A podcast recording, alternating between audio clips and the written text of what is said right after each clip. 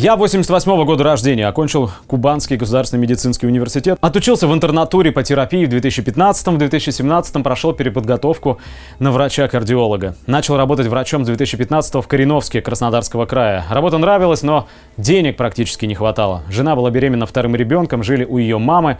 Все это не сахар, конечно. В интернатуре ты уже не студент, но еще и не врач. На работу в больнице возьмут лишь на ставку санитара, оклад будет соответствующим, премий тебе никаких, распределения никакого нет, не система. Жильем тоже никто не обязан обеспечивать.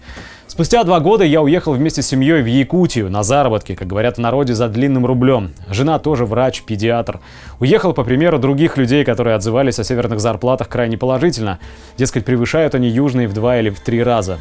Рубль оказался весьма короток. Обещанных подъемных на двоих специалистов не выдали. Супруги по программе «Земский доктор» пойти не удалось. Местная администрация списала все на некие сложности. К слову сказать, зарплата здесь выше, чем в Краснодарском крае за счет северных надбавок и районного коэффициента.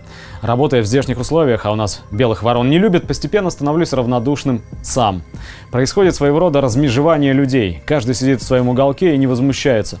При всем при этом административная часть больницы максимально закручивает гайки, нагружает всех врачей дополнительной работой, за которую платить никто не намерен. Бывает, что врач-терапевт участковой поликлиники ведет по два участка, дежурит по ночам, а получает только за один участок, ну и за дежурство, которое оплачивается тоже непонятно как. Любые попытки требовать доплату за чрезмерный труд пресекаются жестко. Заведующими, ночмедами. Просьбы всегда одни и те же. Работай и не поднимай голову, молчи в тряпочку. Администрации не интересно, что у тебя есть семья и в выходные ты должен заниматься ей. На больших общих планерках на тебя орут, как на врага народа, говорят о твоих плохих показателях или неуспеваемости по ведению документации. Начальство также раздражают отговорки, типа семейных обстоятельств, необходимости заниматься детьми, плохого самочувствия или нежелания работать в выходной день или праздник.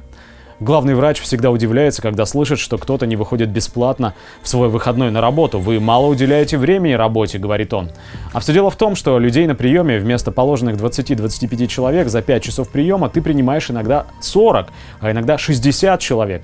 60 человек и более в зимний период, когда идет подъем заболеваемости по ОРВИ и гриппу. Зима здесь длится с сентября по май месяц включительно. Снег сходит окончательно в июне. Надо не пропустить пневмонию, иногда инфаркт миокарда, тромбоэмболию легочной артерии, серьезное аутоиммунное заболевание, а самое неблагодарное заболевание – онкологию. Во всем этом кошмаре надо успевать ориентироваться и принимать правильные решения. Самое главное, как говорим мы, практикующие врачи или клиницисты, не пропустить больного. Параллельно необходимо вести документацию, на которую времени просто не остается. Здесь администрация придумала решение. У вас есть выходные. Оплачивать такой выход на работу не надо, а при несвоевременном введении документации всегда можно недоплатить под другим предлогом, не нарушая трудовой кодекс.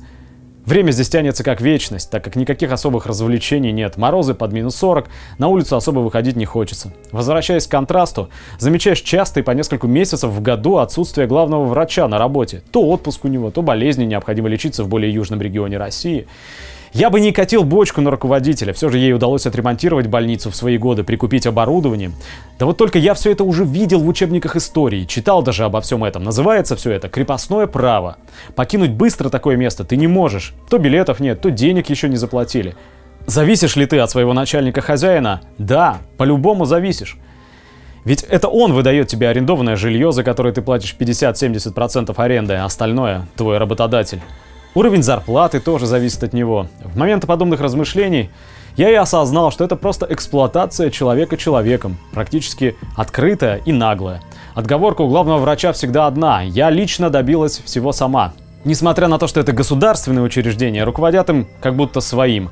Бюджет считают своим, сотрудников считают своими, крепостными. Нередкие шутки на тему того, что в Айхале крепостное право еще не отменяли. Причем шутят как раз представители местной администрации больницы. Хотя они и говорят, что в одной лодке с нами. Вот только каюты в этой лодке у них в первом классе, а у нас в трюме.